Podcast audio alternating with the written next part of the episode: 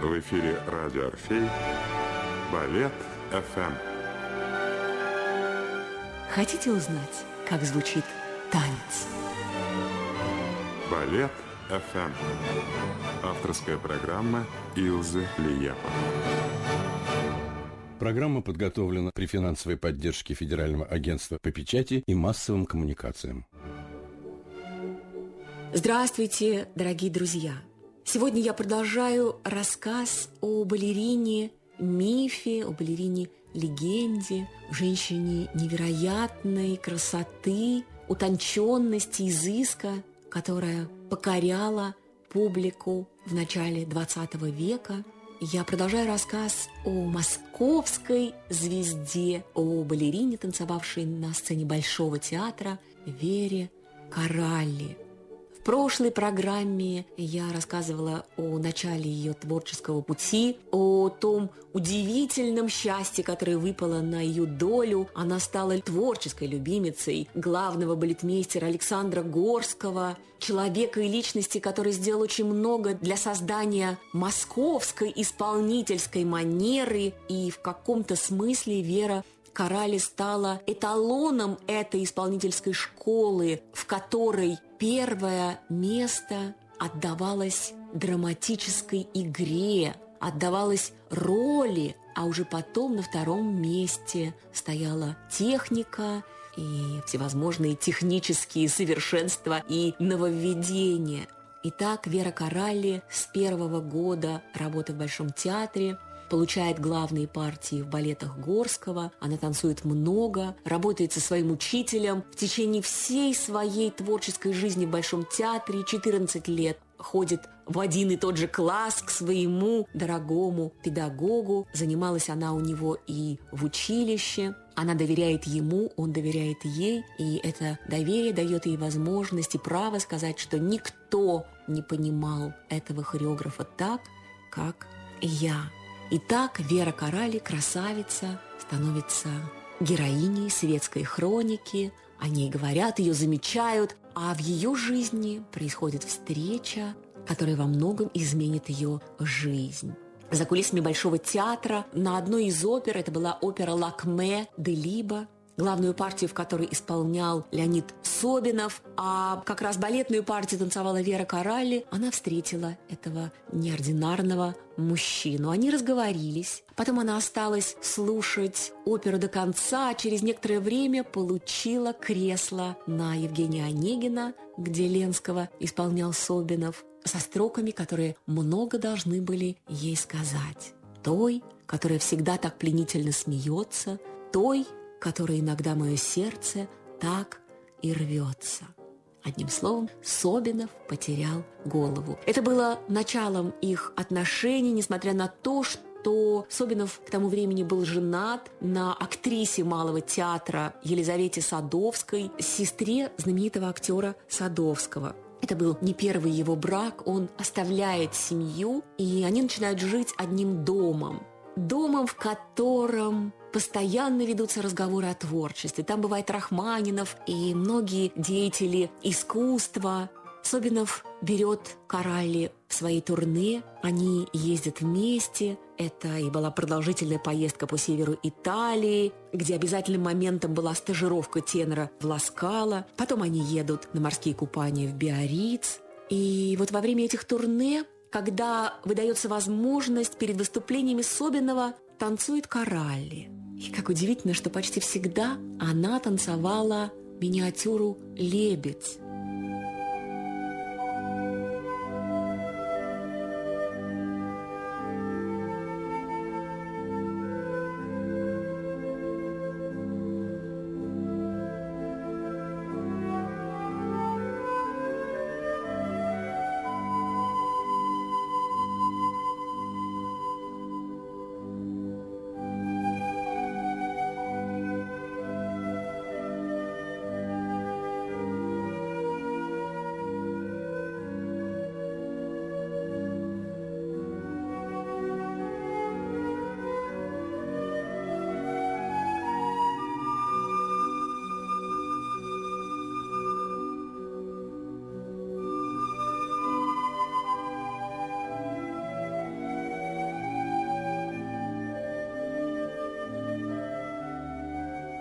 Тот самый лебедь, который Михаил Фокин поставил как импровизацию для Анны Павловой, и, безусловно, этот номер стал ее визитной карточкой. Но вот какое было интересное время, ведь тогда не существовало закона об авторских правах. И очень часто можно было встретить, что кто-то, увидев не только даже номер, а увидев балет, понравившийся, мог перенести его по памяти на любую другую сцену. Это же произошло тогда и с «Лебедем». Никакого первенства или эксклюзивности за Фокином и Павловой не закрепил. И очень многие после того, как Павлова станцевала своего «Лебедя», пытались его повторить. Многие, но не у всех это получалось. Карали была не исключением. Увидев лебедь в исполнении Павловой, в буквальном смысле заболела этой миниатюрой и захотела ее станцевать в своей собственной интерпретации. И это был совершенно другой номер. Он был далек от замысла Фокина, от исполнения Павловой. А вот что говорят отзывы о том, как танцевала лебедя Коралли. Она вся трепет, тревожный ветер, воздушные фигуры, чудесные руки, почти касающиеся земли, потухшие агатовые глаза, чеканный танец глубоко волнует. Или вот другое воспоминание. Наряду с исполнением госпожой Коралли лебедь госпожи Павловой выглядит грустной прекрасной чайкой.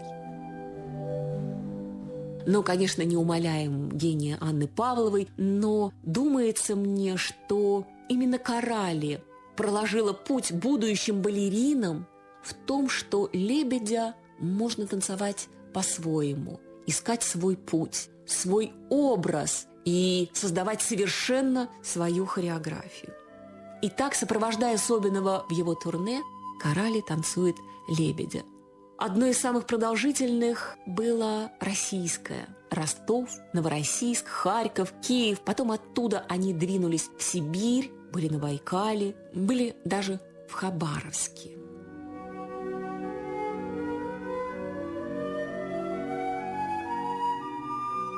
Но Корали все равно разумеется, возвращается в театр, продолжает работать и в 1909 году получает очень волнующее для нее предложение от Сергея Павловича Дягилева участвовать в первых русских сезонах в Париже.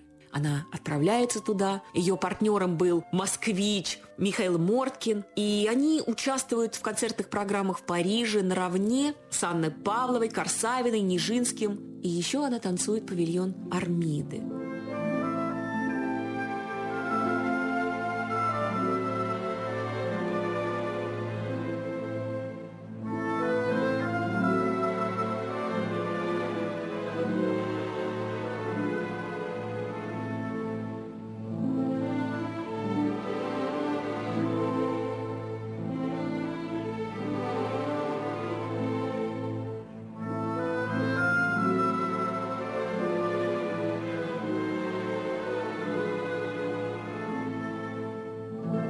Конечно, соперничество с петербургскими звездами было очень серьезным, но она не потерялась. Ко всем этим пробам, экспериментам очень ревностно отнесся Александр Горский. И вот удивительно. В наше время эта ревность скорее бы привела к тому, что художественный руководитель обделил бы балерину какими-то новыми работами, как бы наказав ее за измену. А в истории Короля и Горского происходит совершенно обратное. Да, Горский очень ревнует ее к Дягилеву, но наоборот предлагает ей очень интересные партии в своих балетах в Москве. Она возвращается и танцует Саламбо, танцует Шубертиану, а потом главную партию в пятой симфонии Глазунова тому же московская прибадонна Екатерина Васильевна Гельцер была уже в возрасте, и ее репертуар волей-неволей должен был переходить к более молодым балеринам. А Коралли по-прежнему любима публикой и любима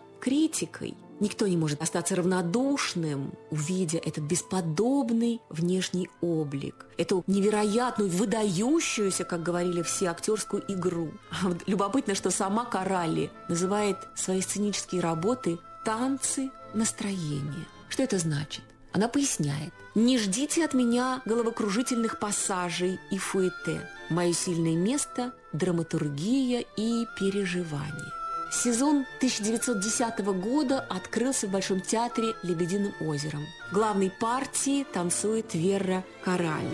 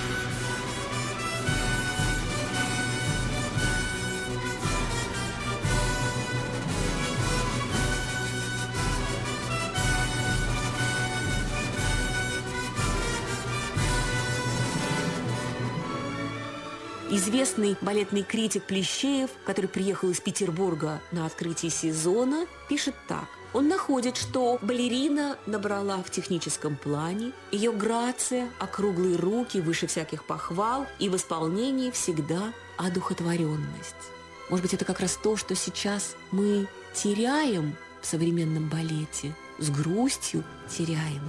Именно поэтому хочется иногда возвращаться к воспоминаниям о тех балеринах, которые танцевали на сцене до нас, чтобы вспомнить о том, каким был балет тогда, в начале XX века, и не потерять достижение этого балета.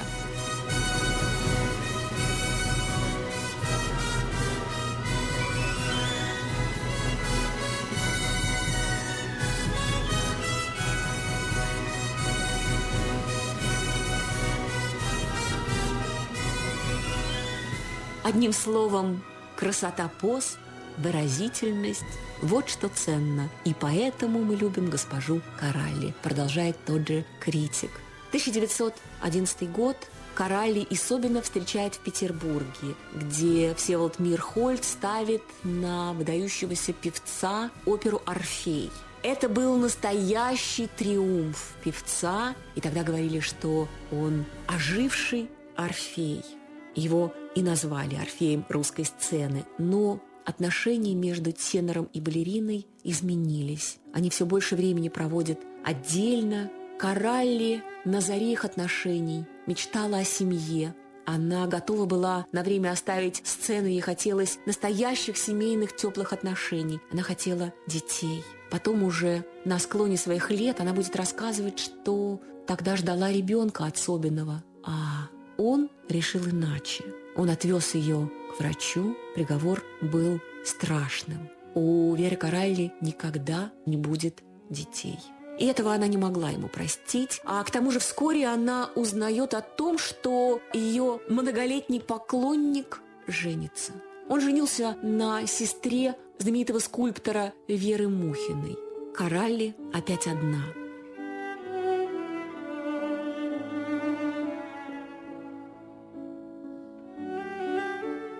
И вот 1914 год приносит ей неожиданный поворот в ее судьбе. Красавица-балерина получает приглашение на съемочную площадку. 14 год, всплеск интереса к кинематографу. И, конечно, это было все очень интригующе и увлекательно. Я думаю, что, скорее всего, предложение получил Горский как хореограф поставить танец для очередного фильма. И Горский берет в качестве исполнительницы, конечно, свою любимицу Коралли. Нужно было исполнить испанский танец с перестукиванием каблучком и эффектными падениями на руки партнера.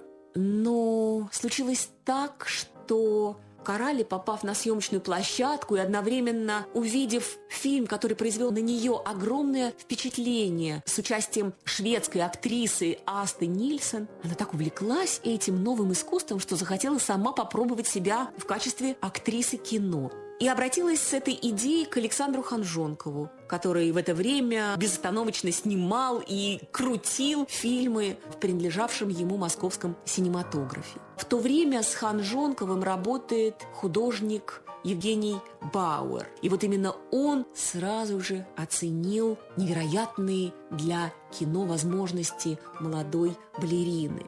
Ее отрешенный взгляд перед камерой просто завораживал. Ее изысканные черта лица, от которых нельзя было оторваться, прекрасная фигура, умение владеть телом, выразительный жест. Ну, короче говоря, она была создана для кино. И успех пришел сразу, и он был ошеломительный. И двери киностудии Ханжонкова распахнулись перед ней. Ее дебют состоялся тогда же, в 1914 году, в драме с интригующим названием «Ты помнишь ли?», где ее партнером был Иван Мажухин – это было начало, потом один фильм следует за другим, и все это происходит несмотря на то, что в те годы дирекция императорских театров по требованию императора Николая II запрещает артисткам участвовать в киносъемках, показах одежды и работать в фотоателье. Вот такой был закон для императорских театров. Но для Веры Коралли, так же, как и на заре ее карьеры балетной, когда она изменила балетный костюм, облегчила его опять, делают исключение. На это как будто бы закрывают глаза. С одной стороны, ей помогает удаленность от императорского Петербурга, а с другой стороны, есть еще одно обстоятельство. В это время она знакомится с племянником императора, великим князем Дмитрием Палчем. Одним словом, через год с участием уже кино актрисы Веры Каралли выходит целых восемь картин. Названия, ну, невероятные. «Злая ночь», «Хризантема». Режиссером, который снимает ее, был Петр Чердынин. Часто на экране она танцует – ну, конечно, как не использовать это блистательное качество артистки. Например, в фильме «Любовь статского советника» она играет танцовщицу Лолу. А еще был фильм «Умирающий лебедь». Да, вот знаменитая миниатюра дала название этому кинофильму. В истории героиня Гизелла выступает на сцене с этим номером, с умирающим лебедем, и там ее увидел художник-маньяк Глинский, мечтающий написать портрет роковой красавицы. Влюбленный в Гизеллу художник узнает, что она любит другого и убивает девушку. Ну, сюжет немого кино. За свою работу в кино Коралли создала более 30 ролей и стала одной из самых популярных и одной из самых высокооплачиваемых исполнительниц. Кстати говоря, она даже исполнила роль Наташи Ростовой в картине, которая так и называлась. Тогда за ней охотились сразу несколько кинофирм, которые предлагали ей контракты один лучше другого, но предприимчивый Ханжонков подписал с ней эксклюзивный контракт, и она всегда работает в его проектах. Итак, красавица, балерина, а теперь еще и киноактриса, снова влюблена. Ее избранником стал великий князь Дмитрий Павлович. Он был хорош собой, она была немыслимой красавицей. Он ценил талантливых женщин из мира искусства. И, встретившись в Павловске на обеде у подруги Коралли, они поняли, что хотят быть вместе. Он говорил, в свободное время я приезжал к ней в Москву, и мы совершали конные прогулки, обедали в любимом ресторане. Она вспоминала, наша связь была удивительной гармонией душевного мира – с Дмитрием я была такой, какая я есть. А в 1916 году ей вдруг кажется, что он охладел к ней, а потом вдруг выясняется, что это совсем не так, просто он погружен в подготовку невероятного события – которым стало убийство Распутина. Да, Дмитрий Павлович вместе с Феликсом Юсуповым обдумывал план этого события. И тогда случилось следующее. Вера Коралли, балерина, становится участницей этой драмы. Дмитрий Павлович посвятил Веру в эти планы и просил ее помочь. И тогда она пишет анонимное письмо Распутину и просит его о тайной встрече. И вот это письмо, наряду со всеми другими обстоятельствами, стало одним из звеньев длинной цепочки причин, почему Распутин в тот декабрьский вечер 1916 года пришел в Юсуповский дворец. А накануне балерина Вера Каралли давала сольный вечер в Петербурге. И это стало ее последним выступлением в России – а в Юсуповском дворце в ту роковую ночь была она и еще одна женщина, о которой никто из участников этой трагедии, участников мужчин, не обмолвился. Но, тем не менее, ходили разные слухи, и над Коралли начали сгущаться тучи. Ее больше не снимают. Она почти не танцует. Что делать? Она едет сольными программами в провинцию и там узнает о революции. И тогда из Одессы на пароходе она перебирается в Стамбул, потом в Европу. С этого времени она практически исчезла из России, ее следы практически теряются. Вот так одна роковая ночь абсолютно изменила ее жизнь. А в России после 18 года вообще распространяется слух о ее смерти. И тогда критик Андрей Левинсон – даже написал некролог, где, конечно, воспевал ее. И это было как будто бы подведение итогов ее творчества, ее жизни, ее работы в России. Он написал о том, что предмет вдохновения на сцене для Коралли был всегда один, какую бы роль она ни играла. Она танцевала свою красоту.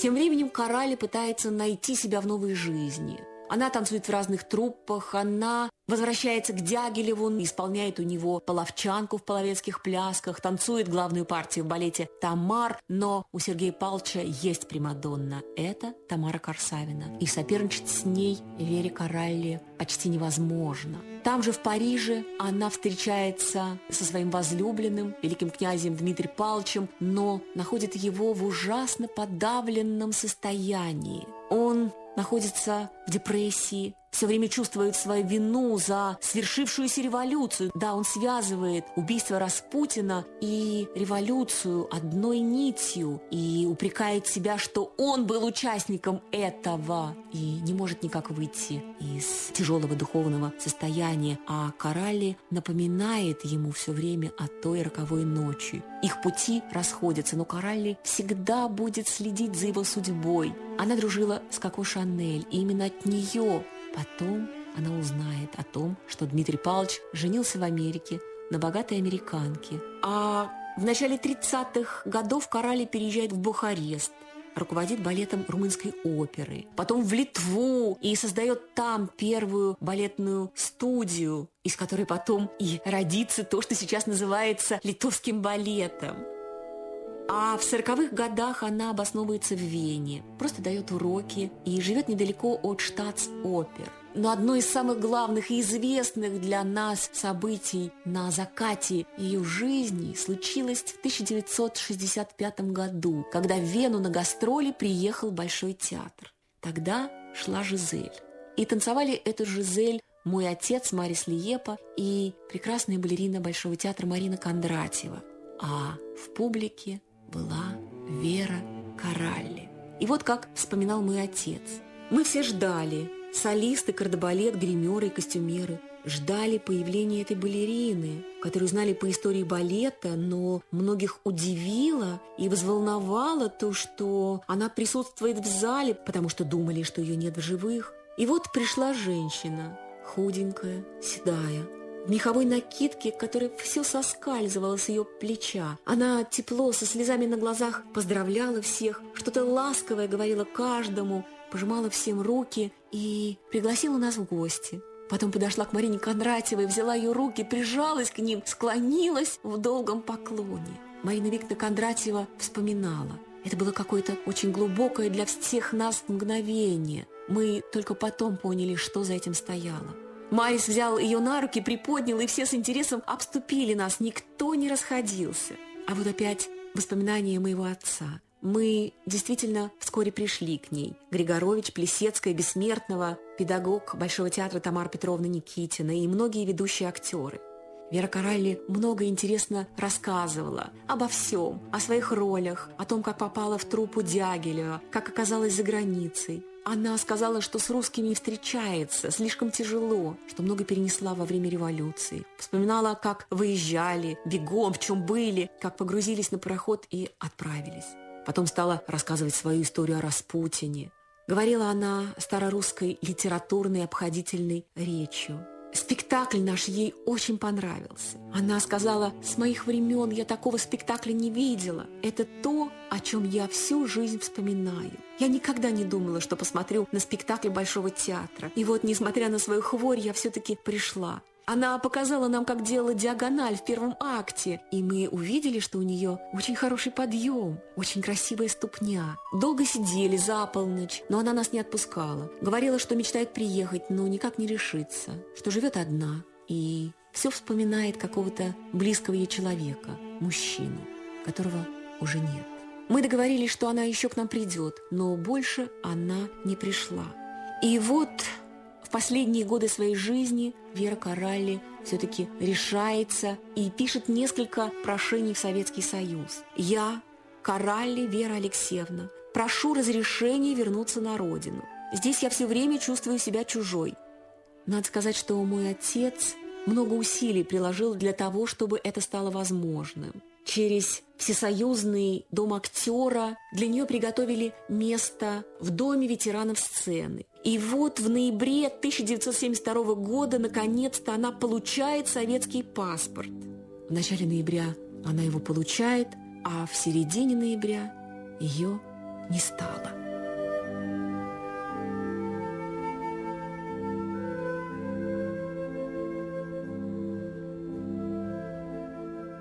Трудно сказать, как бы сложилась ее жизнь в Советском Союзе, но вот такое проведение. Ей не суждено было вернуться на родину. Но память о ней, о ее творчестве, о ее неземной красоте – осталась. И несмотря на то, что в середине 50-х годов, когда кто-то передал ей книгу о московском училище, которое она закончила, она не нашла ни одного упоминания о себе и очень расстроилась. Она тогда сказала, я ведь с Гельцер вела вместе репертуар, но за что? Почему? Ну, что за вопрос? Ведь это было совсем другое время. Она была иммигранткой, она была нездешней. И, может быть, поэтому мы сейчас мало помним имя Веры Коралли, потому что многие годы оно вычеркивалось из нашей истории балета. Но именно поэтому эти передачи для меня особо важны, потому что мы вспоминаем эту замечательную балерину, удивительную женщину и должны признать, что она по праву занимает достойное и важное место в истории русского московского балета. На этом, дорогие друзья, я прощаюсь с вами и жду вас на наших следующих программах. Ваша Илза Лиепа. Вы слушали авторскую программу Илза Лиепа «Балет ФМ». Каждый понедельник на волнах радио «Орфей». Балет ФМ Здесь звучит танец. Программа подготовлена при финансовой поддержке Федерального агентства по печати и массовым коммуникациям. thank you